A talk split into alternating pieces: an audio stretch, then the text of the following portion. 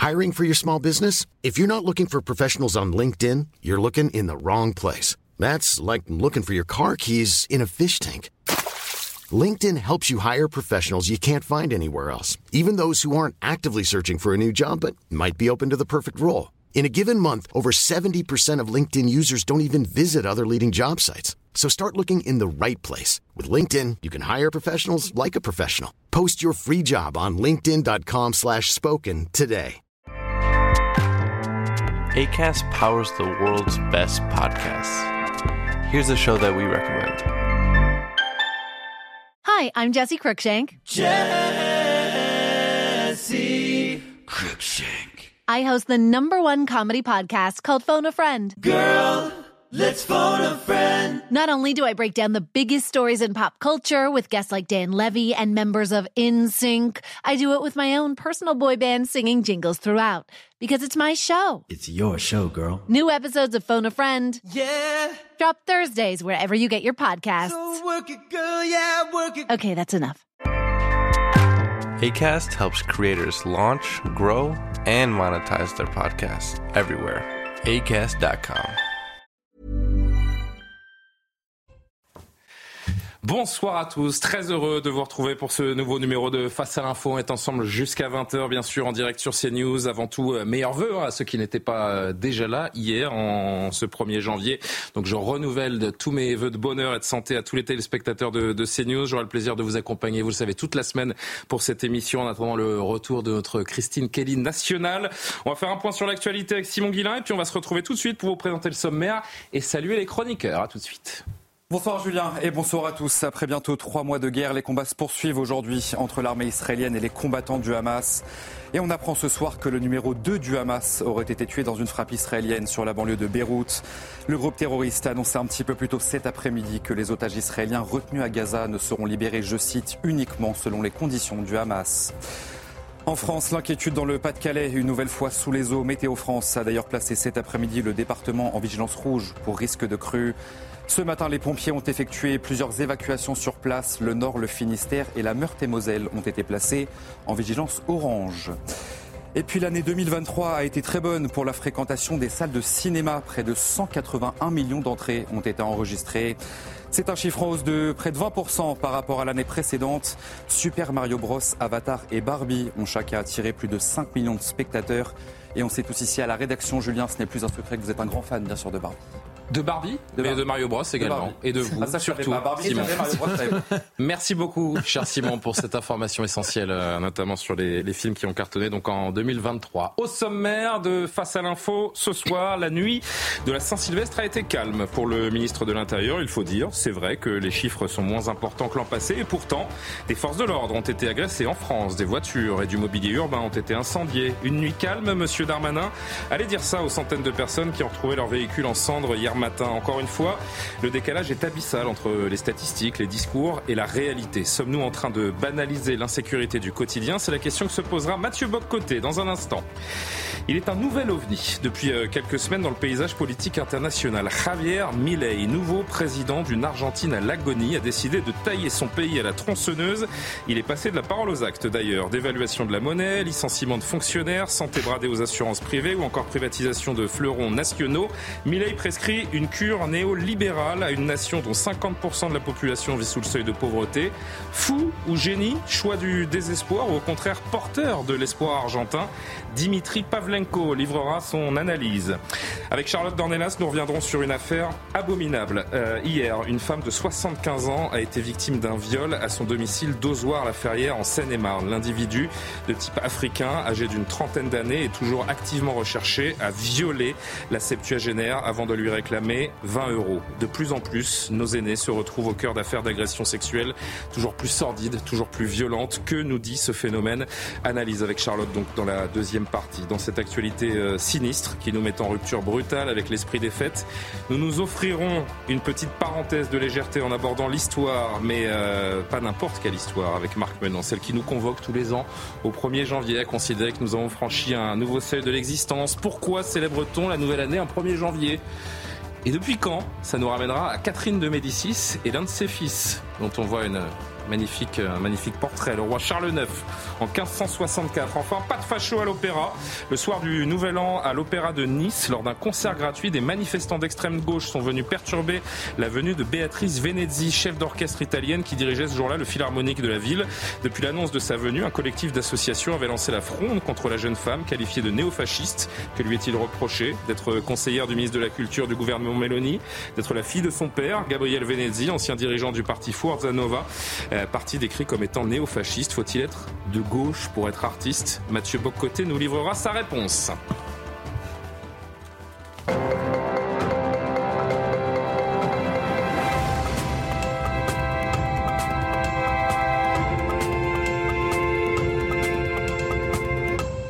Et l'équipe des mousquetaires est au complet, pour reprendre euh, le terme cher à Christine Kelly pour ce deuxième face à l'info de l'année. Marc Menant, tout va bien? Bien, nous sommes là. Vous avez l'air en forme, Marc. Ben oui, l'épée prête à enfourcher. Prête à enfourcher Oui. Ah bah écoutez... euh, N'y voyez ce- point de terme grivois. Mais pas du tout. Charlotte Dornelas n'y voit pas de terme euh, grivois. Non, Bonsoir. Charlotte. Très bonne année euh, Bah, à vous. Très bonne année Dimitri Pavlenko. Sourire éclatant, ça fait plaisir euh, à voir. Mathieu Boccoté de retour d'outre-Atlantique. Absolument, Également régénéré et ça fait plaisir. Je vais d'ailleurs me tourner vers vous. Dans un premier temps, euh, Mathieu, vous vouliez revenir pour ce premier édito du soir sur les violences du réveillon de la Saint-Sylvestre. On l'a dit en sommaire, Gérald Darmanin avait donc mobilisé un dispositif impressionnant pour s'assurer que les festivités ne soient pas marquées par des violences ou tout simplement gâchées par de la casse. Le lendemain, il s'est donc félicité du calme de cette euh, soirée, mais est-ce qu'il avait raison de le faire? Est-ce que cela, qu'est-ce que cela dit plutôt de notre rapport ici en France à l'insécurité? Alors, la première chose, vous l'avez noté avec raison, d'immenses moyens ont été mobilisés pour éviter, en fait, soit des émeutes, soit tout simplement de la casse, soit du pillage, soit tout simplement des violences qu'on n'aurait pas pu prévoir, mais qui semblent inévitables aujourd'hui. Donc, je constate que pour chaque fois qu'il y a un événement important, mais quelque chose d'aussi banal, d'aussi banal que le premier de l'an, eh bien, il faut mobiliser une force quasi militaire au cas où la situation nous échapperait. Je note que si dans tous les pays, pour le premier, pour les grands événements, il y a toujours un peu plus de sécurité qu'à l'habitude, une mobilisation quasi militaire pour affronter cet événement, apparemment aussi terrifiant qu'un match Algérie-France, qui est le premier de l'an, eh bien, c'est une originalité française. Donc, dispositif quasi militaire, les chiffres ont été répétés, 90 000 policiers et gendarmes, 5 000 militaires de l'opération Sentinelle, des dizaines de milliers de sapeurs-pompiers. Pourquoi? Pour s'assurer que les gens se souhaitent bonne année paisiblement. C'est quand, même fou, un hein? peu, c'est quand même un peu lunaire. Alors, de quoi cela témoigne-t-il? D'abord d'une crainte par ailleurs fondée, c'est-à-dire que les violences peuvent à tout moment surgir. Nous savons, quelles que soient les circonstances, qu'il suffit que ce soit un événement collectif avec un peu d'envergure, un événement collectif avec un peu d'ampleur, pour que ça puisse, que ça dérape, comme on dit, pour que ça explose. Alors, que s'est-il passé finalement? On s'attendait au pire, au moins pire, au presque pire, mais à tout le moins dans le pire. eh bien, Gérald Darmanin nous a dit que les choses se sont bien passées. Mais je note, la formule « se sont bien passées » est un terme qu'on va pouvoir inscrire ensuite dans le dictionnaire Darmanin à côté de termes comme Kevin et Matteo ou encore supporters britanniques ou d'autres termes semblables. Pourquoi? Parce qu'il nous dit premièrement que les choses se sont bien passées. Seulement 745 véhicules ont été brûlés. J'aimerais qu'on s'imagine part- euh, quelque part ailleurs dans une démocratie occidentale à peu près normale, seulement 745 véhicules ont été brûlés, c'est presque rien. Euh, Il y a 745 malheureux dans les circonstances, c'est quand même pas un détail. Et euh, c'est une étrange tradition que de détruire le moyen de transport des plus modestes. Parce qu'on détruit plus fréquemment la voiture des plus modestes que la BMW protégée. Ce sont toujours les mêmes qui trinquent. Mais bien évidemment, donc c'est une tradition étonnante que celle de mettre le feu au pays pour marquer la nouvelle année. J'ajoute, 40, une quarantaine d'agents ont été blessés très légèrement dans leurs interventions.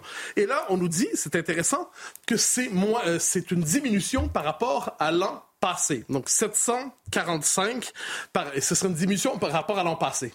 Mais là, deux sources. De 10%, je crois. hein. C'est ce qu'on nous dit. Mais là, il y a un petit problème. Euh, D'un côté, F de souche, vous savez, la revue de presse qui fait un travail euh, tout à fait méritoire, et de l'autre côté, Valeurs Actuelles, euh, l'hebdomadaire que nous connaissons, nous sort les chiffres de l'an passé et on nous dit que c'est 690 l'an passé.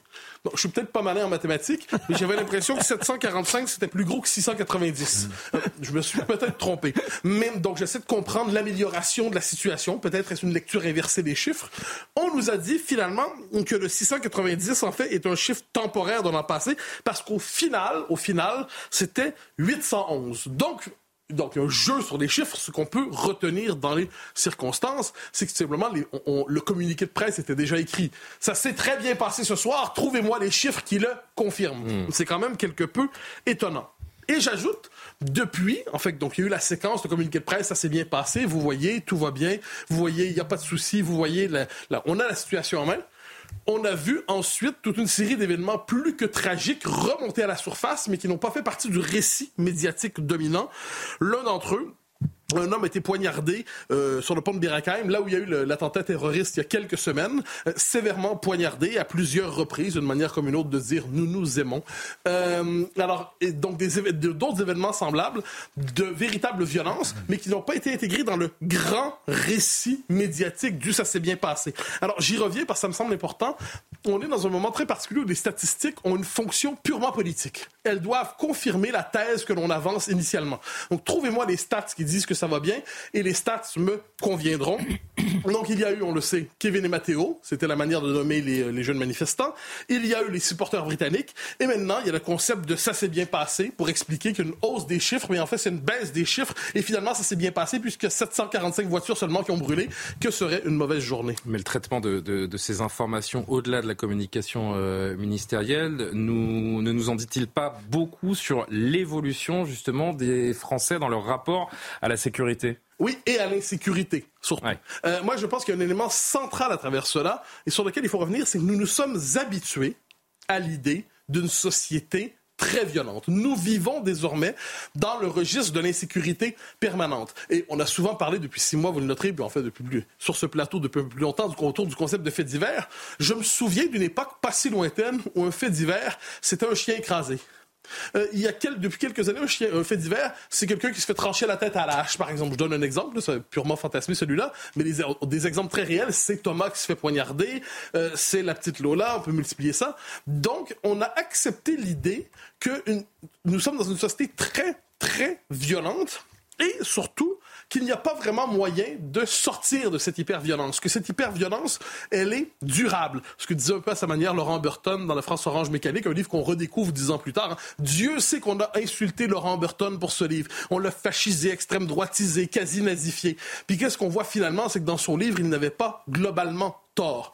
Quoi qu'il en soit, j'y reviens, nous acceptons l'idée d'être dans une société hyper violente et on ne croit plus possible de réparer, on pourrait dire, les mécanismes sociaux de base qui permettraient justement de faire diminuer la violence fondamentalement, qui permettrait de reciviliser les mœurs, qui permettrait de vivre dans une société où il est normal, par exemple, pour une femme de prendre les transports sans risquer de se faire agresser, une ville, de se promener le soir avec je, ne sais quel euh, en costume, j'en sais avec une montre, un sac de- de cadeaux, faites ce que vous voulez, sans risquer de se faire agresser. Nous avons accepté l'idée que ce n'était plus la situation. Nous avons accepté l'idée, en fait, que nous avons besoin, en toutes circonstances, d'une démonstration maximale de la puissance publique, non pas pour euh, je dirais, régler la, les- la cause profonde des violences, mais contenir leur expression.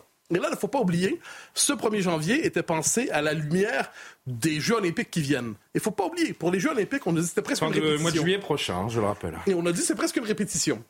Je note que depuis le début de la séquence olympique, on nous a annoncé le code QR pour se promener librement dans certains quartiers de Paris. On nous a parlé, avant de ne plus en parler, de confinement olympique, qui était le, frère jumeau du confinement, euh, confinement covidien et du confinement climatique de d'après-demain. Alors qu'est-ce qu'on voit, c'est que on est dans un moment d'une radicalisation autoritaire pour assurer la sécurité des uns et des autres. Et euh, je dis pas, soit dit en passant, que les mesures sont pas nécessaires, hein, parce que dans- quand on arrive à un certain moment de dégradation du lien social, il peut être nécessaire d'avoir des moyens d'exception. Ce que je redoute toutefois, c'est qu'on s'enfonce dans l'exception, on s'enfonce dans l'habitude de cette régulation quasi militaire des mœurs, de la, de la vie ordinaire en fait, et que chaque grand événement, le premier de l'an, mais pourquoi pas Pâques demain, pourquoi pas la fête nationale, c'est déjà le cas, Et pourquoi pas n'importe quelle compétition sportive et finalement n'importe quelle journée de la vie se vit sous le signe de l'état d'exception avec un encadrement quasi militaire de l'existence quotidienne. Je ne suis pas certain qu'il faille s'y habituer. Vous croyez que tous les Français ressentent ce que vous présentez comme un, oui, un virage répressif? Euh, tous, non. hein. Mais pourquoi? Euh, Qu'est-ce qu'on a vu depuis six mois? On a vu, et plus que ça, depuis deux ans, mais vraiment depuis six mois, ce qu'on appelle, la, parce qu'il y a la question de l'immigration qui est centrale à travers tout ça. C'est le, le mot qu'il ne faut pas prononcer, mais qui est pourtant central en cela. Euh, bien que je note que, vous savez, on dit que sur, sur une autre chaîne, on s'est mis à découvrir l'existence de l'insécurité et de l'immigration depuis quelques semaines, parce qu'ils constataient que lorsqu'on fuit le réel, le commun des mortels fuit cette chaîne. Je dis ça, je dis rien. Mais euh, cela dit, j'y reviens. Pas sur les confrères. Depuis, pas des confrères. Depuis six mois, à peu près environ, et deux ans pour l'essentiel, on a cherché à interdire la dite mouvance identitaire. On peut apprécier ou non, la question n'est pas là, mais elle organise des colloques, on interdit. Elle organise des manifestations, on interdit. Elle veut faire des slogans pour se porter à la défense de Thomas ou de Lola, on interdit. Donc les interdictions se multiplient pour interdire une mouvance qui, globalement, s'oppose justement aux effets, aux effets qu'elle croit euh, destructeurs de l'immigration massive dans tous les domaines de l'existence collective. Donc cette mouvance, on est absolument intraitable avec elle. On frappe, on frappe, on interdit, on dissout s'il le faut. De l'autre côté, qu'est-ce qui s'est passé le 8 décembre à Paris dans le cadre des débats sur la loi immigration? Eh bien, une manifestation de clandestins et de sans-papiers qui protestaient contre la loi. Et ça, ils ont pu protester et défiler dans les rues sans aucun souci de se faire interdire ou dissoudre quoi que ce soit. C'est absolument passionnant. Si vous êtes un citoyen français qui s'oppose à l'immigration massive et qui s'y oppose dans les règles, dans le droit, qui s'oppose qui fait le lien, à tort ou à raison, on en discutera, entre immigration et insécurité, si vous en parlez publiquement dans la rue, vous risquez la dissolution, vous risquez l'interdiction politique, vous risquez la pénalisation politique. De l'autre côté, si vous êtes sans, si vous êtes sur le territoire sans en avoir le droit, vous défilez sur le territoire en, expliquant je ne devrais pas être ici, j'y suis sans en avoir le droit, l'État vous laisse tranquille dans de telles circonstances. Donc vous pouvez, vous ne pouvez pas vous opposer à la noyade migratoire, mais la noyade migratoire a le droit quant à elle de défiler dans les rues. Ça nous rappelle un véritable deux poids deux mesures dont on parle souvent, mais dans les circonstances, on voit où l'État décide d'utiliser la force, non pas pour empêcher la transformation du pays, mais pour lutter contre ceux qui veulent empêcher la mutation démographique de la France. Mathieu Boccoté pour ce constat. Merci beaucoup Mathieu pour ce premier édito de, de la soirée. Ça vous fait réagir Non? On avance? Avançons, avançons, avançons, mais prenons la précaution de regarder qui est derrière nous. Eh bien justement, derrière moi, ou plutôt devant moi, plutôt Dimitri Pavlenko. Et je disais qu'il était en forme, euh, Marc Menon. Alors Dimitri a réussi à, à trouver un, un pays qui va... moins bien que la France. Oui, il y en a des pays qui vont moins bien que la France. C'est ils le cas de, c'est le cas de l'Argentine. objectivement, très objectivement, l'Argentine qui a d'ailleurs un, un nouveau président qui s'appelle Javier Milei. Ce nom vous dit euh, peut-être déjà quelque chose. Il vient de présenter euh, deux textes pour tenter de, de ranimer l'économie du pays qui est ravagée, on le sait depuis longtemps, par l'inflation. Il n'a pas bonne presse. Javier Milei, Dimitri, son style euh, déplaît, c'est le moins qu'on puisse dire là encore. Le choc libéral qu'il promet à son pays va entraîner la récession, estime d'ailleurs de nombreux experts. Qu'en dites-vous? Oui, mais ça doit être, ça doit être la tronçonneuse. Je, je pense que c'est la tronçonneuse. Drôle d'image quand Non, même. mais hein. ça fait peur aux, aux journalistes, ça fait peur aux experts. Mais ah, bizarrement, ça a beaucoup plu aux Argentins, tiens. C'est intéressant ça. Et on dirait que les, nos confrères journalistes sur lesquels il faut pas taper, eux, ils ont Hmm. un peu oublié ça, que les Argentins ont élu Javier Milei et bien élu. Vous allez voir ça. Alors l'Argentine, je rappelle rapidement, c'est 40 millions d'habitants sur un pays qui est vaste, qui est comme euh, cinq fois la France. Géant des céréales et de la viande, c'est le quatrième producteur mondial de lithium, donc qui est un métal indispensable, vous savez, pour les batteries électriques des. Des voitures. Euh, c'est aussi des réserves énormes potentielles de, de- de gaz de schiste. C'est la troisième économie euh, d'Amérique latine. Mais c'est aussi 150% d'inflation l'année dernière. C'était déjà 100% en 2021. Euh, et en fait, euh, des inflations à deux chiffres, ça dure comme ça depuis 2007. Et si on prend sur 40 ans, il n'y a pas eu une année euh, d'inflation euh, faible comme nous, on, on a pu en connaître pendant des, des- des années, voire des, des décennies. En 1989, en Argentine, vous avez 5000% d'inflation. L'année suivante, en 90, vous avez plus de 1000% d'inflation. Et pour la casser, cette inflation, à l'époque, il faut euh, provoquer une énorme récession qui va mettre euh, un quart du pays au chômage. Donc c'est un pays qui tombe comme ça de Caraïbes dans là sur le plan économique depuis fort longtemps. Vous avez un Argentin sur deux qui vit aujourd'hui sous le seuil de pauvreté. Pensez quand même que la grande fierté de l'Argentine dans les années 60-70, c'est sa grande classe moyenne. C'était ça euh, la fierté de, de, de, de l'Argentine. C'était un pays, Javier Milei l'a, beaucoup dit, on le lui a reproché, on a dit qu'il mentait, c'est pas vrai. Il disait dans les années 20, c'était un des dix pays les plus riches du monde, l'Argentine. Ça, c'est factuellement documenté. Et c'était Soit- il y a 100 ans. Voilà, mais c'était il y a 100 ans. Et 70% des jeunes Argentins aujourd'hui rêvent d'une chose, c'est d'émigrer. Euh, L'État argentin a fait neuf fois défaut sur sa dette en 40 ans. On peut se demander s'il n'y a pas un problème de compétence quand même à la tête du pays. Et euh, l'Argentine a sur le dos une dette là de 44 milliards de dollars contractée auprès du FMI il y a 5 ans. C'est le plus gros prêt jamais accordé, accordé par le Fonds monétaire international. Et alors parmi les autres problèmes, au-delà de la compétence euh, technocratique, si je puis dire, vous avez aussi bah, le clientélisme et la corruption. C'est presque une tradition d'ailleurs dans toute l'Amérique latine. Euh, la corruption qui pourrit l'Argentine des pieds euh, jusqu'à la tête. La vice-présidente Christina Kirchner a été condamnée l'an dernier à 6 ans de prison pour corruption. Enfin quand même, elle n'est pas, en, elle est pas en, prison parce qu'elle a un mandat, mais enfin quand même, ça paraît ahurissant. Voilà. Et donc en 20 ans, les Argentins, vous regardez, en- ils ont à peu près tout essayé. Hein. Ils ont essayé le dirigisme, ils ont essayé le libéralisme de gauche, de droite, et en fait c'est de pire en pire. Et puis voilà ce type un peu loufoque, c'est vrai que cette tête de, moi je trouve qu'il a une tête de rocker un peu, Ouais. euh, Javier Il y a du Milei, Dick Rivers, quand même. avec ses, ses rouflaquettes, Oh. hein. prof d'économie. Bah, c'est pas lui faire injure. Non, non, mais c'est vrai, moi je trouve, voilà. Non, à Dick Rivers, oui. ni à l'un ni à l'autre. Pardon Dimitri. Non, non, non, mais prof d'économie qui fait cloner ses chiens, euh, qui se vante de pouvoir passer trois mois sans éjaculer quand il a une partenaire. Enfin, il est un peu, euh, il est un peu bizarre, euh, Javier Milei. Et surtout, il se présente devant les lecteurs avec sa tronçonneuse, la grosse tronçonneuse, et il dit, en substance, avec, ça, si ça marche pas, c'est peut-être qu'on n'y est pas allé assez fort. Voilà. Et c'est ça le message qu'envoie Javier Milei qui est le dégagisme fait homme. Il dit tout ce qui est de gauche est communiste, avec ces mots-là. Et et donc le 19 novembre, il est élu avec 55,5% des suffrages. C'est le président argentin le mieux élu depuis le retour de la démocratie en 1983, quand même. Et alors d'emblée, qu'est-ce qu'il fait? Il réduit le nombre de ministères de 18 à seulement euh, 9, énorme cure d'austérité budgétaire. Et le 20 décembre, donc dix jours seulement après son investiture, il présente un méga décret de nécessité et d'urgence. Donc ça, c'est une disposition qui est offerte par euh, la, euh, la Constitution argentine. Euh, décret qui va modifier près de 300 normes d'un bloc. Et là, il vient de dévoiler en plus un projet de loi supplémentaire de 664 mesures. Donc vous avez en gros un paquet de 1000 mesures là, qui a été déployé en deux textes. Euh, paquet présenté comme la loi des bases et point de départ pour la liberté des Argentins. Voilà, le, le reset, quoi, le retour à Et zéro. qu'est-ce qu'il y a plus précisément si on se penche sur ces deux textes? Alors, ça dépote tous azimuts. Je ne vais pas Ouais. pouvoir vous donner l'ensemble des mesures, mais enfin, en substance. Vous avez d'abord l'abrogation de l'encadrement des loyers et du contrôle des prix des denrées essentielles. Alors, oui, on va dire que c'est évidemment c'est populaire quand un pays où il y a beaucoup d'inflation quand on dit on va plafonner le prix des pâtes, euh, plafonner le prix des loyers, etc. Il n'y a qu'à voir en France, hein, c'est ce qu'on a fait et c'est ce qu'on a fait dans toute l'Europe en partie à cause de l'inflation. Euh, le problème, c'est que en fait, ça fait à peu près 4000 ans qu'on est au courant que ces mesures-là, ça ne marche pas. En fait, quand vous plafonnez les prix, qu'est-ce que ça fait?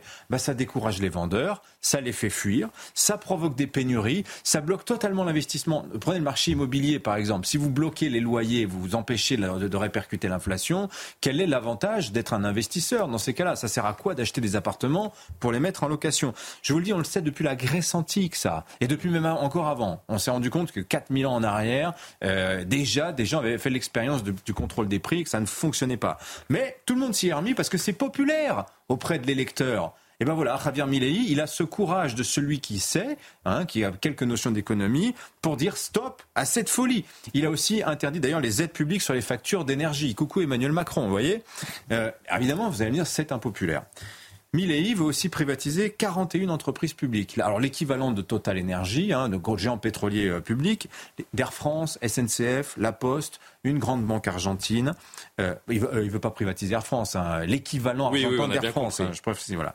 Euh, plus anecdotique. Alors j'ai trouvé ça très intéressant parce que très révélateur. Qui ose Oui. privatiser Air France très, très révélateur de ce qu'est l'Argentine. Il veut permettre aux clubs de football professionnels de devenir des sociétés anonymes. Parce que figurez-vous que les grands clubs de football argentin, Boca Junior, River Plate, etc., ce sont des associations sans but lucratif.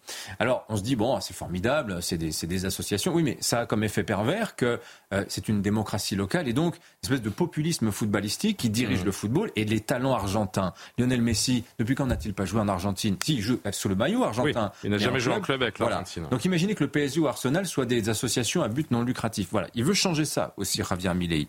Dans le champ du droit du travail, il va offrir l'amnistie aux employeurs en cas de régularisation du travail au noir ou en cas de fraude fiscale supérieure à 100 000 euros. Alors vous allez me dire, euh, euh, c'est une mesure un peu de faiblesse politique. Non, non, c'est du pur pragmatisme quand dans un pays, vous avez 50% de l'économie qui est en zone grise, qui est euh, en fait de, le secteur informel.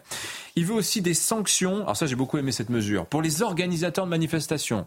Vous, provoquez de la casse, vous organisez une manif, il de la casse dans le cortège, et eh ben c'est vous qui payez, et vous risquez même d'aller en prison pour ça. il veut aussi rassouplir les règles en matière de légitime défense, etc. etc. Et alors pour casser l'inflation, puisque c'est quand même le sujet numéro un des Argentins, là, il veut euh, dollariser l'économie argentine. Alors c'est marrant, au moment où les, Russes ou les Chinois veulent dédollariser leurs économies pour casser leur dépendance euh, au billet vert, lui, euh, Javier Milei, nous dit non, non, non, moi je suis plus prêt à rendre ma souveraineté monétaire si ça me permet de sauver économiquement mon pays. Parce que, en fait, l'analyse qu'il fait, c'est que pourquoi il y a de l'inflation en Argentine? Pourquoi ça va si mal? Parce que la banque centrale du pays, qui n'est pas indépendante, elle fait ce que le politique lui dit. Hmm. Donc, le politique dit Moi, j'ai pas, j'ai pas, en fait, les ressources nécessaires pour financer mon budget, je suis en déficit permanent. Vous imprimez des billets, on crée de la, on crée de la masse monétaire. Qu'est-ce que ça fait? Bah, Ça génère de l'inflation et c'est à la défaveur des Argentins. Et bah, Javier Milei dit Stop, on arrête ça, ça suffit ça suffit. Le problème, c'est que quand vous voulez dollariser votre économie, il faut que dans les caisses de votre banque centrale, vous ayez du dollar. Il n'y en a plus que 21 milliards 7. Alors c'est pas suffisant finalement pour dollariser votre économie.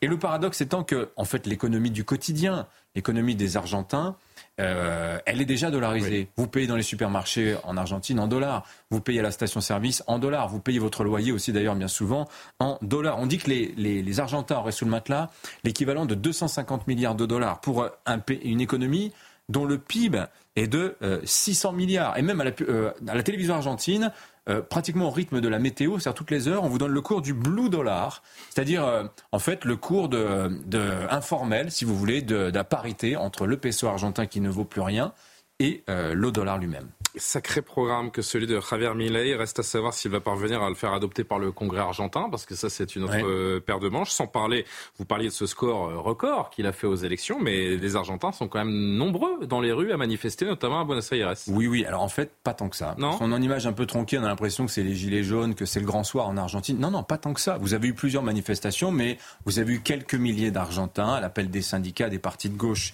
qui sont venus manifester, mais, euh, mais en fait, ça reste relativement mauvaise, modeste. Il y a trois problèmes qu'identifient les Argentins. Les trois, les, trois vices de leur pays, ils le disent de la manière suivante, c'est l'inflation, c'est la corruption, et enfin c'est ce qu'ils appellent la grieta. La grieta en argentin, euh, en, espagnol, ça veut dire la fissure, la polarisation. Mm. Et Javier Milei, si vous voulez, euh, dans le choix qu'ont fait les Argentins d'un candidat qui dit du passé faisons table rase d'une certaine manière, ce qui est un peu paradoxal pour un anticommuniste comme lui, euh, c'est un symptôme de cette polarisation. Mais en même temps, les gens on sent, les Argentins, ils ont envie de lui donner sa chance. Parce qu'après tout, quelqu'un qui affiche une telle volonté, euh, euh, qui dit en fait on n'a peut-être pas tout essayé, bah, moi je trouve que ça résonne euh, dans un pays comme la France où on a l'impression d'avoir tout essayé, où il n'y a, plus beaucoup de volonté politique. Alors, journal Le Monde, il y a quelques jours, qualifié Milley de distraction démagogique pour un peuple désespéré. Alors moi j'ai trouvé la, formule mais euh, humiliante pour les Argentins, insultante même pour eux, euh, parce que condamner comme ça Milei par avance, tout simplement parce qu'en fait Milei ne croit pas que l'État puisse tout. En fait, c'est ça en fait le reproche fondamental que l'on fait à Javier Milei et sa tronçonneuse, c'est comment ça Mais vous croyez pas que l'État peut tout faire? Eh ben non, il est en train de nous dire que peut-être même c'est le problème. Et c'est ça fondamentalement qu'on reproche euh, à Javier Milei. Rendez-vous dans quelques mois pour faire le bilan parce que de son action politique. Faudrait-il un Javier Milei à la tête de l'État français? Ça, c'est une toute autre euh, question à laquelle on ne répondra pas, pas, les ce Français soir. Soient prêts. Pas certain non plus. En effet, on va marquer une courte pause, se retrouve avec la suite des éditos du soir. La première question qu'on va se poser avec Marc Menon dans un instant, c'est pourquoi célébrons-nous la nouvelle année un 1er janvier? Je vous dis que je m'étais jamais posé la question. et pour en avoir discuté avec vous aujourd'hui, je me dis c'est vrai que c'est essentiel de connaître la réponse. Alors à tout de suite.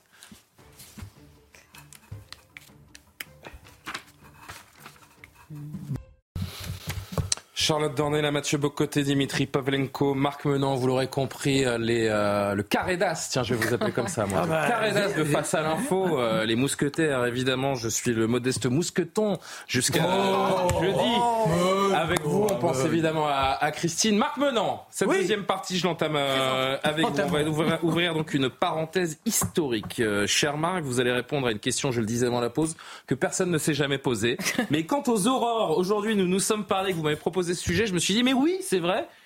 Pourquoi et depuis quand célébrons-nous la nouvelle année, un 1er janvier Marc Menant, nous sommes toutes oui. Alors il faut déjà fouiner l'histoire. Que faisaient les ancêtres, les ancêtres, les ancêtres remontant à l'Antiquité Déjà, ce que l'on célèbre avant tout, c'est le solstice d'hiver. Mmh. Ah, les bacchanales le carnaval, soudain on rompt avec les règles établies, il n'y a plus de hiérarchie, on folâtre dans les rues, on se laisse aller à tout, à toutes les incandescences. Imaginez, tant rêvé, tant extraordinaire. Je ne veux pas imaginer, non. Bah, Depardieu regrette. Alors, Arrêtez, arrêtez, vous allez déraper.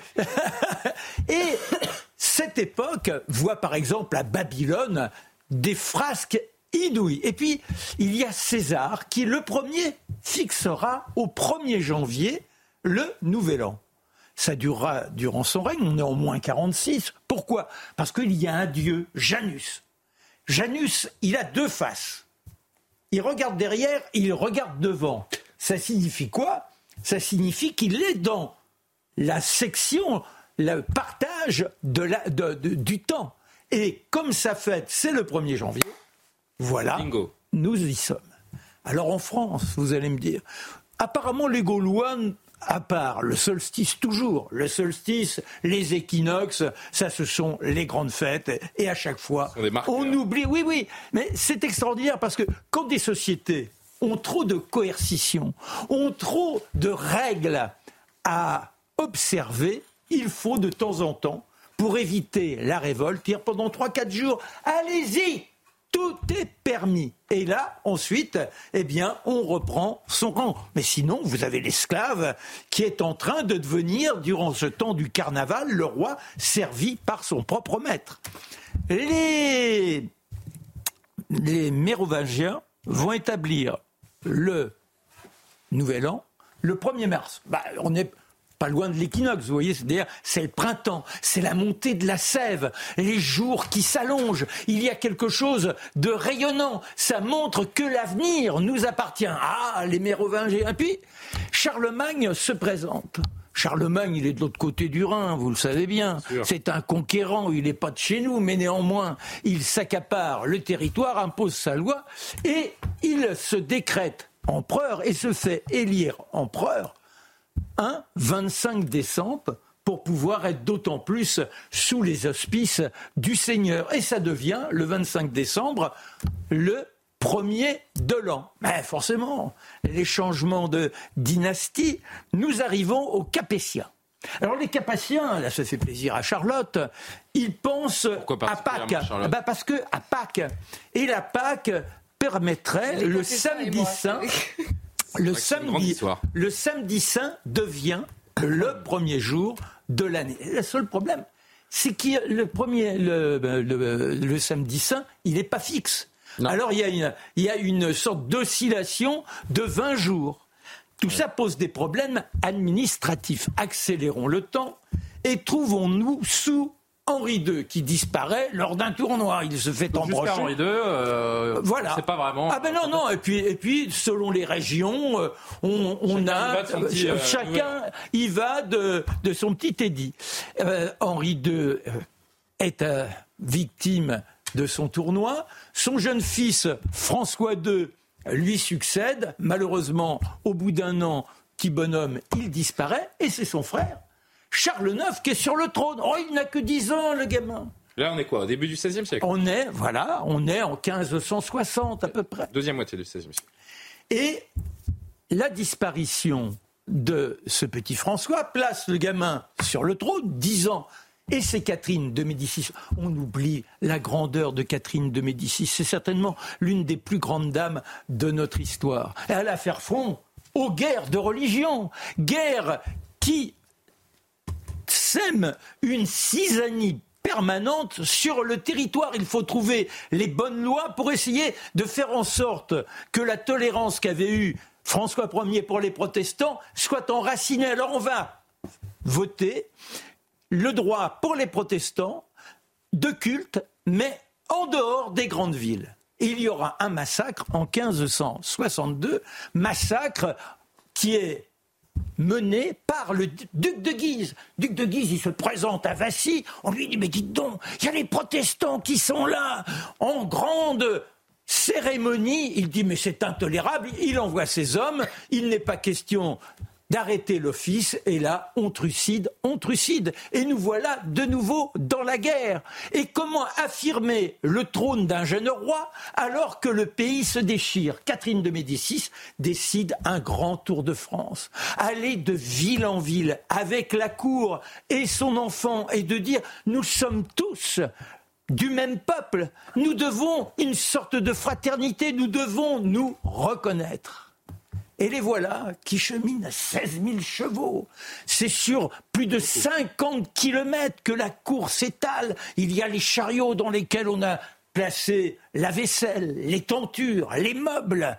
Et quand ils arrivent, et quand ils arrivent dans une ville, on dresse les arcs de triomphe. Les rues sont gorgées de fleurs et on applaudit à tout rompre. Parmi les pages, il y a un petit bonhomme. Oh, il est mignon comme tout. Il sent un peu l'ail. Il s'appelle Henri, Henri de Navarre. il fait partie donc de la garde rapprochée du jeune roi Charles IX. Et puis il y a un escadron, l'escadron noir. Ça, c'est Catherine de Médicis. Dans ce monde de tension, dans ce monde de haine, il est bon d'avoir des espions. Alors elle a formé les jeunes filles les plus belles, leur offrant la culture la plus flamboyante, afin que les hommes cherchent à les courtiser. Oh, n'y voyez point mal saténique individu. Non, c'est simplement de l'amour platonique qu'elle espère afin que ces gens puissent obtenir les informations qui permettent de déceler éventuellement la volonté d'attenter à la vie du roi ou à des membres de la cour. Et on se retrouve dans le Roussillon, dans un château. Et là, pendant trois semaines, on festoie, on se laisse aller, c'est extraordinaire. Les grandes ripailles, bien évidemment. Mais Michel de l'Hôpital, qui est le Premier ministre en quelque sorte, avait fait entériner au début de l'année, au moment où il avait accordé les possibilités de culte aux protestants, il avait envisagé que le 1er janvier devienne le début de l'année afin qu'il n'y ait pas tous ces problèmes de parce que vous voyez bien que d'une région à l'autre on n'a pas la même date. on ne s'y retrouve plus et là quand on, quand on chemine on s'aperçoit qu'on n'est pas tout à fait dans la même harmonie. Bien sûr. Et là, le roi décide l'édit du Roussillon et qui fait du 1er janvier la date du début de l'année. Quelques semaines plus tard, on sera à Aix-en-Provence. Aix-en-Provence, il y a un personnage extravagant qui est là, qui se présente avec ce barbe. Sa barbe, il s'appelle Nostradamus. Ah oui. Quand il aperçoit le petit page dont je vous ai parlé il y a quelques instants, il se tourne vers la reine et il dit celui-là. Il a mauvaise haleine. Oui, non mais celui-là aura, oui, aura l'héritage de tous les Valois. Épouvante, elle qui est très superstitieuse. Ça signifie que ses fils il y en a d'autres derrière Charles IX. Il y a entre autres celui euh, qui sera Henri III. Eh bien, tous ses fils vont disparaître et c'est Henri le Protestant qui sera sur le trône. Voilà ce qui se passe à Aix. Le Tour de France dure deux ans et ensuite il y aura la Saint-Barthélemy, Saint-Barthélemy qui est exécuté, si je puis dire, quatre jours après le mariage d'Henri, Henri de Navarre, avec la petite Margot, Marguerite, celle qui était dans les jupettes, si je puis dire, de l'escadron noir. Pourquoi Margot? Eh bien parce que c'est une ribaude dans le vocabulaire du peuple. Et son frère, Charles IX, qui était un peu fou, eh bien l'avait surnommée Margot. C'est comme ça qu'elle deviendra la reine Margot. Voilà, vous savez à peu près Je vais tout. m'endormir plus intelligent grâce à vous ce Ah, soir. c'est pas mal. euh, Marc, non mais jamais je me suis posé la question de pourquoi est-ce qu'on fait. Pour moi c'était logique. Eh ben non. Eh ben non. Tout est une explication. Eh oui, il y a des décisions à prendre. de ce que vient de dire euh, Marc Écoutez, Jules César. Moi je voudrais savoir. non, mais est-ce que vous avez trouvé l'information que le page sentait l'ail Ça j'ai Oui. du mal à. Ah bah parce que. Bah, bah, Ah, vous l'avez connu. Mais non, déjà, Le déjà c'est une information. Mais quiconque s'intéresse à Henri IV sait que le jour de son baptême, son grand-père prit euh, la petite gousse d'ail Ah oui. et badigeonna les lèvres, car c'était la façon d'éviter laver les que les infections des virus viennent frapper le petit En revanche, j'imagine que janvier venait de Janus. Ça, vous me Eh ben voilà. appris. Et voilà. Il est essentiel ce, ce Merci et parlez pas. bravo, cher euh, Marc Menant, pour euh, cette euh, parenthèse historique. Donc, dit délicate transition parce que le sujet euh, qu'on va aborder avec euh, avec Charlotte ensemble dans quelques secondes, il est euh, particulièrement euh, Glauque. Glauque, oui, je cherchais le mot, mais vous l'avez trouvé euh, avant moi. Les agressions sexuelles ou viols, Charlotte, ne, ne sont pas rares en France. Ça, on en a tous bien conscience, malheureusement, mais certains retiennent plus encore notre attention, la vôtre, ce soir, comme celui de cette femme âgée de 75 ans le matin du 1er janvier. Que s'est-il passé? Et euh, faut-il s'en inquiéter surtout? Bah, déjà, il faut peut-être s'inquiéter de là aussi notre habitude. C'est-à-dire qu'on voit passer ça. euh, je, je dis rapidement les faits, je ne vais pas rentrer Mmh. dans le détail, hein, Mmh. mais c'est en Seine-et-Marne cette fois-ci, un homme d'une trentaine d'années qui rentre par la fenêtre ou par une porte mal fermée à 7 heures du matin. Il tombe d'abord sur le mari handicapé qui ne peut pas bouger dans son lit, qui, se, qui hurle donc en voyant euh, cet homme qui rentre dans la maison. Ça attire l'attention de sa femme qui est dans une autre chambre, qui se lève et euh, qui est violée par cet homme en présence donc de son mari qui ne peut pas bouger. Enfin, je veux dire, dans, dans l'horreur, on est à peu près au maximum, je pense. Et ensuite, après le viol, vous l'avez fait remarquer euh, dans le sommaire, il lui demande 20 euros. Il y a- quelque chose d'à la fois de dérisoire et d'abominable en fait dans cette demande. Puis il fuit. Euh, c'est un homme, vous l'avez dit, de type africain qui est aujourd'hui recherché. Et ça, ça retient notre attention parce que en réalité, c'est inimaginable. Euh, C'est aussi simple que ça, je pense.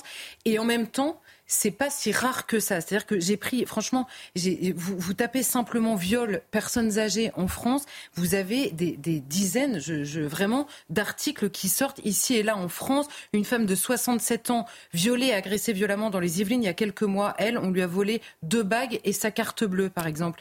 Une femme de 93 ans qui est morte au CHU d'Argenteuil après une autre de c'était 95 ans. Les deux ont été violées par le même homme et elles en sont mortes quelques jours plus tard.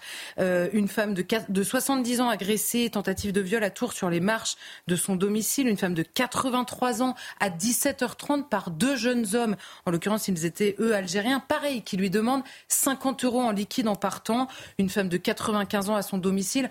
Enfin, c'est pas rare. C'est pas rare et les profils se répètent. Il est impossible d'être exhaustif ni de rentrer dans le détail. On avait parlé de cette femme Fabienne euh, qui avait elle euh, à peine euh, 70 ans à Lille qui avait été littéralement massacrée, mais avec aussi des sévices euh, sexuels. Elle en était elle aussi morte. Et euh, là où ça doit nous inquiéter, c'est qu'il y a des profils qui se détachent très clairement dans ces affaires. D'abord, ils sont plutôt jeunes, alors que les, les victimes, elles, sont très âgées. Euh, ils sont assez souvent étrangers très largement marginaux et assez récemment arrivés. Ils sont non seulement étrangers, mais assez arrivés dans les vagues migratoires, on va dire, assez récentes. Et ce sont des profils qui, par ailleurs, se multiplient sur le terrain de la psychiatrie. Vous verrez pourquoi j'insiste là-dessus, parce que évidemment, euh, il y a des troubles psychologiques ou psychiatriques qui sont graves et qui sont décelés euh, chez eux, et ça s'inscrit dans l'augmentation d'une violence de plus en plus barbare, notamment à l'égard des plus vulnérables.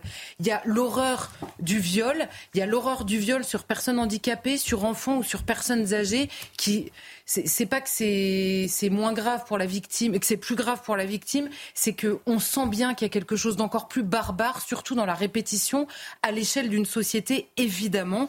Donc là, en l'occurrence, nous avons des personnes vulnérables qui sont non seulement des femmes, mais aussi des enfants et des personnes âgées. Mais Charlotte, comment comprendre que nous en parlions aussi peu, que ces sujets euh, peinent vraiment à prendre la place qu'ils méritent dans notre actualité? Bah, il y a plusieurs raisons à cela. Il y en a une qu'on a souvent évoquée ici, c'est la question des victimes elles-mêmes. Euh, la, la question des victimes, d'abord, euh, il faut le dire, et c'est atroce, et c'est vrai pour toutes les victimes, ça, quand il n'y a pas d'image, euh, il y a en général moins d'indignation, en tout cas ça prend moins de place médiatiquement. Je dis ça parce qu'on avait vu à Cannes, par exemple, cette femme être renversée par des adolescents, ça avait ému le pays entier alors qu'elle n'était c'est horrible ce que je veux dire, mais elles n'étaient que renversées dans la rue et non pas violées à domicile. Forcément, à domicile, gamins vous qui avez. volaient de l'argent, qui C'est voulaient, ça, qui volaient de l'argent. Une somme dérisoire. C'était qui déjà insupportable. Mm. Euh, euh, là, en l'occurrence, des viols à domicile, évidemment, on risque pas d'avoir des images. Mais vous avez aussi le, le- comment dire, le, on le sait dans les affaires de viol et d'agression sexuelle, la les plaintes sont relativement rares par rapport au nombre d'agressions qu'il y a. C'est encore pire, si je puis dire, chez les personnes âgées. D'abord parce que le choc est démultiplié euh, et que, comme toute victime euh, d'agression sexuelle, elles ont du mal à en parler, mais la communication est extrêmement difficile avec les enquêteurs. Notamment, vous voyez des, des enquêteurs, hein, des policiers à qui j'ai posé la question, ils m'ont dit avec les personnes âgées, c'est extrêmement difficile d'abord parce qu'elles ont honte, mais de manière exponentielle, alors que c'est déjà quelque chose qui est assez présent. qui doit être- Il y a la sidération absolument terrible. Et en général le, le- comment dire l'échange se fait via les familles qui elles-mêmes ont du mal à communiquer. Donc en général c'est le mutisme absolu. Et elles sont par ailleurs souvent âgées donc handicapées par la maladie ou par l'âge tout simplement. Et que quand vous ouvrez euh, des quand vous ouvrez une enquête évidemment avec juge d'instruction ce sont des poursuites extrêmement longues euh, fastidieuses hein, on le sait c'est pour vrai pour toutes les victimes. Quand vous avez 90 ans vous imaginez bien que c'est compliqué. Il y a la question aussi des agresseurs ça, on l'a aussi beaucoup abordé, qui indisposent très clairement. C'est pour ça que je me suis attardée sur leur profil. C'est pas tellement le fait qu'ils soient jeunes, c'est le fait qu'ils soient souvent étrangers euh, et qu'il y ait un, terrain de, barbarie vraiment euh, euh, atroce. Et nous savons malheureusement que sur ce terrain-là, la défense des femmes dépend très largement de leurs agresseurs. On a parlé récemment des viols, enfin des horreurs qui ont été commises, notamment en Israël. On avait parlé des, viols de Cologne. On parle assez régulièrement sur cette antenne des viols et des agressions sexuelles dans le métro parisien, qui sont des sources du ministère de l'Intérieur très largement dues, euh, là encore une fois, à des étrangers, en l'occurrence assez récemment arrivés. Et il y a une troisième donnée, alors là, qui est donnée par euh, maître Karine Durieux-Dibolt, qui est une avocate qui est spécialisée dans la défense de ces victimes très âgées et qui parlait récemment, qui a un peu jeté ça comme ça sur le, euh, dans le débat, on va dire, et qui parle de la question de la pornographie et de la pornographie notamment, vous savez, sur, le, sur le, les réseaux, euh, le dark web, quoi, donc la Mhm. pornographie évidemment euh, euh, non autorisée, euh, qui met de plus en avant des actes sexuels de jeunes hommes sur des femmes très âgées. Et elle prend l'exemple d'un site qui a des centaines de millions de visites mensuelles, qui est évidemment non autorisé, et sur lequel on trouve les publicités entre deux vidéos que vous consommez. Vous avez des publicités qui vous incitent à, euh, je vais, je vais pas vous donner les termes exacts parce que j'avais envie de vomir en les lisant, euh, mais qui vous incitent très clairement à avoir des relations sexuelles avec ou sans consentement sur des personnes âgées, sur un cerveau déjà fragile. Vous imaginez les dégâts que ça peut faire, euh, évidemment. Comment est-ce qu'on répond à cette violence si on n'arrive pas vraiment à l'aborder, que les victimes ne portent pas plainte, que les troubles euh, psy euh, sont, sont aussi récurrents? Bah, Je pense qu'il y a une chose qu'il faut, regarder- il faut, il faut reconnaître avec humilité qu'on ne peut pas régler tous les problèmes du monde, qu'il y en a certains qui sont très compliqués, qu'il y en a qui sont... euh, puis là, on est devant une espèce de mal tellement brut euh, qu'il il nous désarme dans une certaine mesure.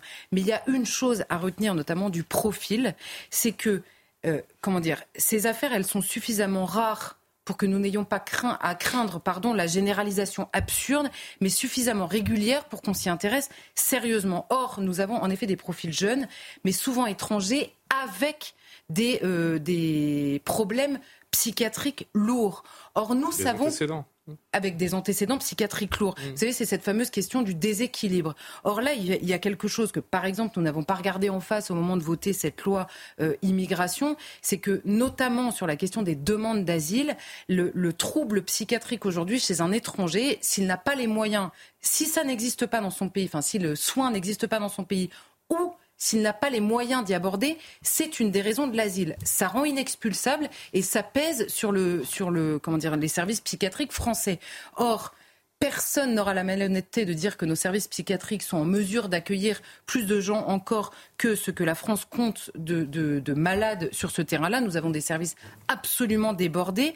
Or, nous allons sur le terrain de la générosité, nous continuons à vouloir, que, que- enfin, à, à vouloir faire de ce problème psychiatrique un raison de droit d'asile. C'est, d'abord c'est de la folie, c'est de l'orgueil, c'est euh, évidemment pas de la générosité, surtout pas pour les femmes en l'occurrence, mais même pour euh, pour leurs victimes de manière générale, puisque les déséquilibrés ne frappent pas que sur le terrain sexuel et pas que sur le terrain sexuel pour euh, les personnes âgées. Et je dis ça, c'est un point, cette question de, de comment dire du problème psychiatrique qui est encore plus fort, on va dire, chez les immigrés, notamment illégaux hein, de ces dernières années, que dans la population générale, c'est un sujet ultra renseigné jusqu'à euh, l'Organisation mondiale de la santé qui a rendu les chiffres. Alors évidemment, il y a mille et une raisons pour ça. Il y a le parcours de vie euh, désastreux de ces personnes-là, la question de la violence vécue et transmise dans les sociétés d'origine, le rapport à la femme tout simplement, la volonté de conquête qui existe euh, chez certains d'entre eux et dans certaines, comment dire, dans certaines sociétés reconstituées dans lesquelles ils habitent ici, le rapport à la femme tout court, la gestion des pulsions sexuelles qui n'est pas éduquée de la même manière non seulement dans toutes les cultures, mais dans toutes les familles, évidemment. Et euh, euh, tout, enfin, ça en même temps dans le parcours de quelqu'un qui n'a pas du tout euh, le même rapport à la violence tout court et le même rapport à la femme, eh bien, ça donne un désastre absolu. Que cette question ne soit jamais évoquée. Alors là, évidemment, on atteint des, comment dire, des extrêmes, des extrêmes avec les personnes âgées, mais de manière générale, quand le ministère de l'Intérieur lui-même a des chiffres de surreprésentation étrangère sur la question des violences faites aux femmes, que ce ne soit même pas un sujet de débat dans le pays, euh, me laisse pas un sujet pour les néo-féministes. Euh, non, mais justement, elle n'impose pas ce sujet-là. C'est-à-dire que soit on veut traiter la question des violences faites aux femmes en commençant par les plus graves, ça me semble assez euh, logique. soit on ne veut pas traiter les violences faites aux femmes quand les agresseurs sont difficiles à digérer politiquement, auquel cas on se fout de la gueule du monde, hein, pour le dire simplement. Terrible et vertigineux constat fait par Charlotte Dornella. Vous voulez apporter un commentaire, Mathieu? Non, en fait, je suis absolument d'accord lorsqu'il parle de la question psychiatrique. La question psychiatrique, d'un point de vue occidental habituel, la psychiatrie, ça concerne quelques personnes euh, et on ne parle pas d'effondrement psychique ou psychiatrique généralisé, euh, soit de communauté, soit de société. Or, je crois qu'on est de plus en plus entré dans une société qui, par la banalisation de la violence, qui par l'effondrement du lien social, qui par euh, une forme de relativisme fou qui engendre sa part de fanatisme, eh bien, il y a un effondrement non seulement de la raison, mais des mécanismes élémentaires d'appréhension du réel dans une partie croissante de la société, et ça touche certaines communautés en particulier. Puis c'est la question du, vivre ensemble, d'une manière générale, qui est à chaque fois reposée à travers des, des, cas comme ceux qui sont abordés ce soir par Charlotte. Oui, mais je crois aussi qu'il y a euh, un discours euh, qui est porté en Occident de manière générale. Euh, Luc Ferry en parlait ce matin chez Sonia Mabrouk, de dire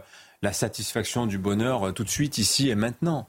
Et donc, quand on voit les profils, par exemple, je pense aussi à ce, type qui est né en Afghanistan, là, qui a embrassé une fillette de 7 ans. Qui a été jugé en comparution immédiate ce soir. On aura les, infos d'ailleurs d'ici quelques minutes. On n'est pas dans sa tête, on n'est pas dans son esprit. Mais enfin, on se dit, mais qu'est-ce qui se dit, en fait, quand il arrive en France euh, sur euh, ce qui lui est permis de faire. C'est Charlotte disait, c'est vraiment cette, cette culture de, le rapport à l'autre, le rapport à la femme, le, rapport à la société dans les cultures d'origine font une partie en tout cas. La pression d'un interdit qui se volatilise comme ça lorsqu'il est en pour France. Répondre, pour répondre à cette question, quand on regarde la question des dossiers qui sont traités devant la justice, notamment des agressions sexuelles ou du, du mauvais traitement, on va dire, des femmes sur le terrain sexuel, souvent les avocats de ces hommes-là, quand ils sont étrangers, invoquent un, décalage culturel.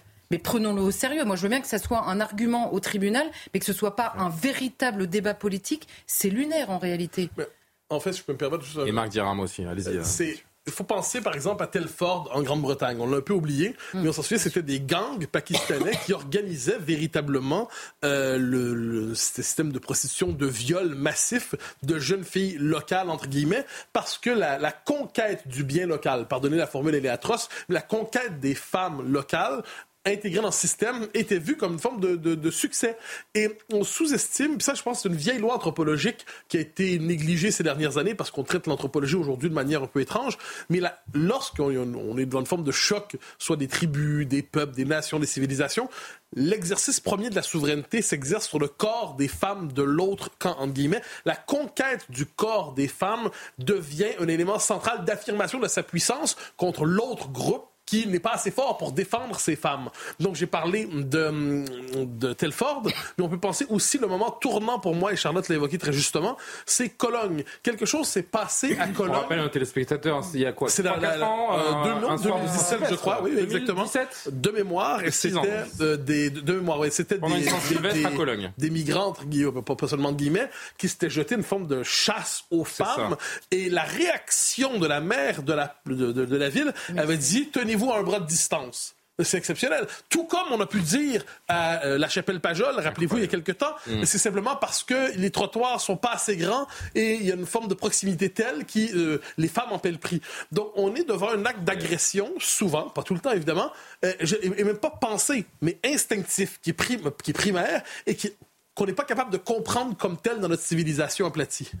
Marc, un dernier mot sur ce sujet. Oui, bah déjà, enfin, deux mots. Le, le premier, c'est ce que disait Charlotte, à savoir les atrocités que vivent certains individus qui sont ravagés psychologiquement et qui arrivent ici, il n'y a pas la moindre possibilité d'accueil. C'est-à-dire qu'ils vont... Et de prise ils en viennent, charge. Et ils ne se rendent même plus compte. Ils sont dans la négation d'eux-mêmes. Vous avez des gamins qui vivent dans la barbarie la plus absolue en assistant à des scènes immondes. Dès l'âge de 4 ans, 5 ans, ils vivent dans, dans, ces, dans, dans ces systèmes d'absolue barbarie. Et, et- et ils arrivent là, donc ils n'ont pas de point de repère. Et le dernier point, qui n'est pas à négliger quand même, c'est ces sites. Comment est-il possible d'avoir des sites où ce que nous racontait Charlotte, vous avez la possibilité d'aiguillonner des individus pour aller précipiter l'horreur. C'est quand même invraisemblable. Il- euh, on ne peut pas me dire qu'on ne peut pas fermer ce genre de site. C'est pas possible. Il y a quand même euh, la possibilité de, fermer un enfin, Notamment robinet. le dark web, c'est c'est incontrôlable et, et c'est pour Mais à ce moment-là, plus rien n'est de- de possible. proliférer. Je dis pas que plus rien n'est possible, mais réguler, réguler le web, c'est déjà compliqué. Alors le dark web, qui est ce, ce web donc euh, comment le décrire, euh, sous-marin, qui, euh, qui Enfin, on doit permet pouvoir toutes les, parasiter, on doit pouvoir... toutes les illégalités. Oui, après, bon, ça nous dépasse peut-être euh, beaucoup, mais on est face à quelque chose, je le disais tout à l'heure, d'assez euh, d'assez vertigineux. Merci pour cette chronique. Donc, Charlotte euh, Dornella. Je me tourne euh, pour finir vers Mathieu Boccoté pour la deuxième, le deuxième édito de, de Mathieu, l'extrême gauche intolérante. Mais qu'est-ce que vous racontez, euh, Mathieu Boccoté? Même à l'opéra, le concert de la Saint-Sylvestre s'est vu euh, interrompu à Nice suite à l'intervention de militants qui euh, se réclament de l'antifascisme. Autrement dit, l'opéra a été pour quelque temps déstabilisé par l'extrême gauche. Et c'est sur cet événement donc que vous souhaitiez revenir, cher Mathieu. dont on a un peu parlé aujourd'hui,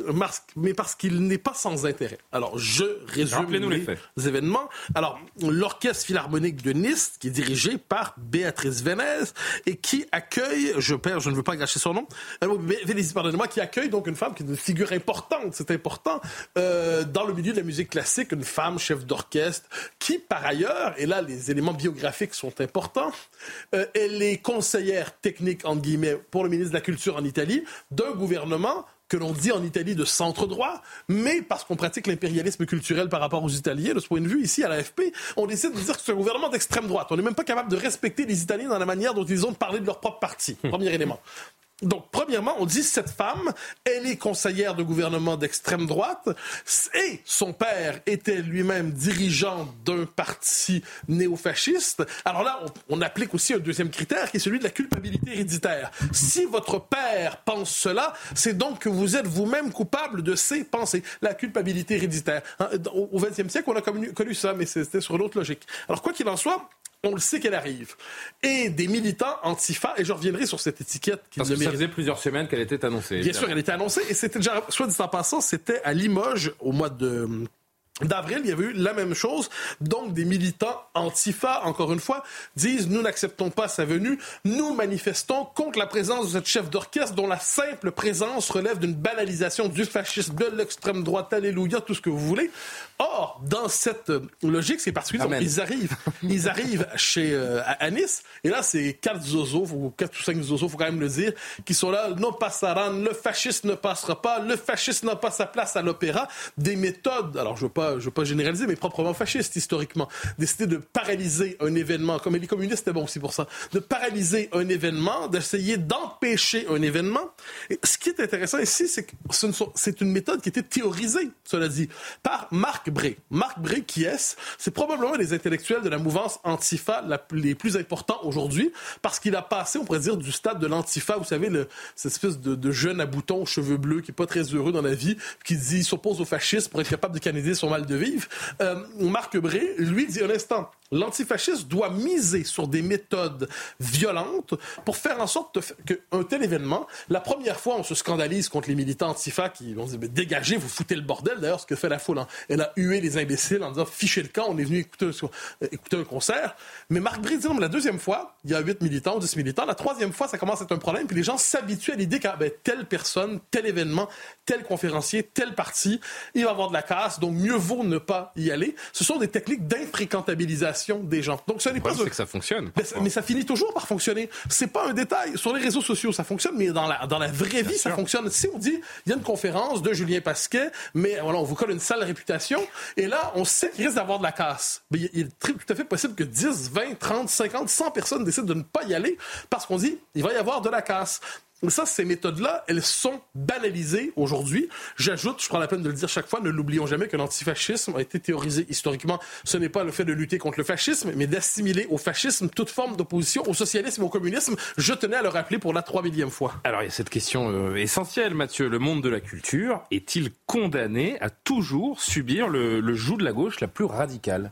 Je ne crois pas. Alors, je comprends pourquoi on se pose cette question-là, parce qu'effectivement, la culture subventionnée, la culture étatisée, la culture de l'état culturel dont parlait Marc Fumaroli dans un ouvrage qui est un véritable classique. Hein, Marc Fumaroli disait le propre de la création culturelle, la véritable création culturelle, c'est que c'est un acte fondamentalement individuel et collectif, évidemment, parce qu'on est plongé dans une culture, la culture allemande, la culture française, la culture italienne, la culture lettonne, faites la liste. Et à partir de cette culture, vous créez quelque chose, mais la, la culture est profonde, la création culturelle est profondément individuelle. Alors, qu'est-ce qu'on voit avec l'État culturel subventionné? Eh bien, on crée véritablement à partir de catégories administratives en fonction des exigences d'un art nouveau. On a eu au 20e siècle le réalisme socialiste. On a aujourd'hui le réalisme diversitaire. On produit des œuvres d'art dans une fonction idéologique, dans une fonction thérapeutique, dans une fonction militante. Et évidemment, pour reprendre le, euh, alors j'allais dire des gros mots, mais euh, je citerai, ce n'est pas moi qui utilise le terme, c'est, euh, je perds même son nom quand je veux le dire, c'est le, belge Simon Leys ah qui parlait du réalisme socialiste en appelant ça des étrons prolétariens. Ce ne, sont pas mes mots. Ce ne sont pas mes mots, ce sont les siens. je dirais qu'aujourd'hui, on produit effectivement de la laideur, de la laideur à répétition, et l'État culturel, l'État qui subventionne, l'État qui ne cherche pas à créer les conditions de la création culturelle, mais qui croit créer lui-même avec la caste de cultureux, avec la caste de gens qui se croient capables de produire la culture autorisée. Mais ça, effectivement, c'est le, le domaine de la gauche radicale. Mais pour peu qu'on aime véritablement la culture, véritablement, et qu'on s'inscrive dans la longue histoire de la culture, que ce soit la musique, la peinture et ainsi de suite, vous avez assurément des élans, des élans révolutionnaires. Mm. Vous avez assurément des élans qu'on dirait aujourd'hui transgressifs. Faites la liste. Il y a surtout qu'il y avait à transgresser à l'époque. Mais aujourd'hui, on est dans une forme de transgression autoréférentielle qui ne s'intéresse qu'à elle-même. Et quel est le point d'aboutissement de tout ça, c'est une autodestruction. Une autodestruction, je m'explique, l'artiste veut créer en transgressant. ça donne l'image du, de l'art contemporain. Vous avez, vous avez une pièce, vous mettez une banane, euh, vous la laissez pourrir. Et vous mettez pendant, le prix. Pendant quelques jours, vous avez une chaise, prenez un téléphone sur lequel vous donnez des coups de marteau, et vous dites cela représente votre rapport à la consommation. Bon. Et ça fera 100 000 euros. Et, ça peut valoir très cher. Ça peut valoir très cher. Donc devant cela, effectivement, je dirais, puisque c'est un art nihiliste auto de, qui fonctionne à l'autodestruction, le point d'aboutissement de tout cela, mais c'est que l'artiste lui-même se prend pour son œuvre d'art, et là, ça donne effectivement une esthétique de la laideur absolument terrifiante que l'on peut voir aujourd'hui. Des gens qui prennent le lait pour le beau et qui célèbrent cette laideur, croyant que c'est l'originalité la plus radicale. Mais devant cela, donc, est-ce que la gauche culturelle est euh, condamnée à nous imposer ses dictates? Je ne crois pas, car qui se réconcilie avec la longue culture européenne et son déploiement à travers le monde à partir de 1492 Cette culture est une culture immense, et pour peu qu'on se réconcilie avec elle, on ne dira pas qu'on est entre la gauche, la droite, il y a la gauche et la France. Il y a la gauche et la civilisation occidentale. Parce que la gauche est à elle-même une civilisation qui se veut une anti-civilisation. Euh, je ne parle pas de la redistribution de l'argent, ça c'est autre chose. Mais cette espèce d'obsession métaphysique de la déconstruction aboutit au fait qu'on a 4, 5, 6, 10 imbéciles qui décident d'interrompre un concert de la Saint-Sylvestre parce qu'on décide d'accuser le père de la fille de pas être gentil. Mais au final de tout cela, qui se réconcilie avec la culture dans ses profondeurs, regarde ces gens-là et dit pauvre malappris, pauvre imbécile. La loi des minorités quand même parfois Absolument. Qui, qui tente de, de s'imposer. Eh bien, merci Mathieu. Merci à tous les quatre. C'était parfait ce petit face à l'info en votre euh, compagnie. Marc, vous allez? Ah ben écoutez, je vais pas donner des notes à mes camarades. Question. Pourquoi fait-on le nouvel an le... Ah pardon. Ça a déjà été fait. Ah ouais. Excusez-moi. Merci, cher Merci d'avoir bien dormi. Non, non, mais c'était parfait. C'était parfait. Euh, on va se retrouver demain avec grand plaisir, chers amis. Merci aux téléspectateurs. Encore une grosse bise à Christine Kelly qui revient lundi, je le rappelle, parce que je vois sur, sur les réseaux sociaux les gens qui se demandent quand Christine reviendra. Ne vous Ils en faites pas. c'était pas vous. Elle sera là très Vous avez vu, oui, non, on a, on a beaucoup de points communs avec euh, Christine, mais on ne se ressemble pas. Euh, Pascal Pro, dans une poignée de secondes pour euh, l'heure des Pro 2. Je vous souhaite une très très belle soirée. J'aurai le plaisir de vous retrouver à 22h pour Soir Info. Donc euh, rendez-vous avec Pascal et on se retrouve tout à l'heure. Bonne soirée. Mais j'ai pas fini depuis une semaine. ACAST powers the world's best podcasts. Here's a show that we recommend. This is Roundabout Season 2, and we're back to share more stories from the road and the memories made along the way. We're talking rest stops, if we're stopping to get gas. You will be timed. you will be for sure. Misguided plans, I grew up in the city, so I have like, you know, a healthy fear of real extreme darkness. this was like wilderness. a lot of laughs, Y'all weird, but you, yeah, you, you were different. Like you were real different, bro. I can't really put my finger on it. and so much more. Just goes to show that unexpected things sometimes are the best when it comes to a road trip. Roundabout Season 2, presented by Nissan, is live now with new episodes rolling out every Thursday. Listen and subscribe wherever you get your podcasts.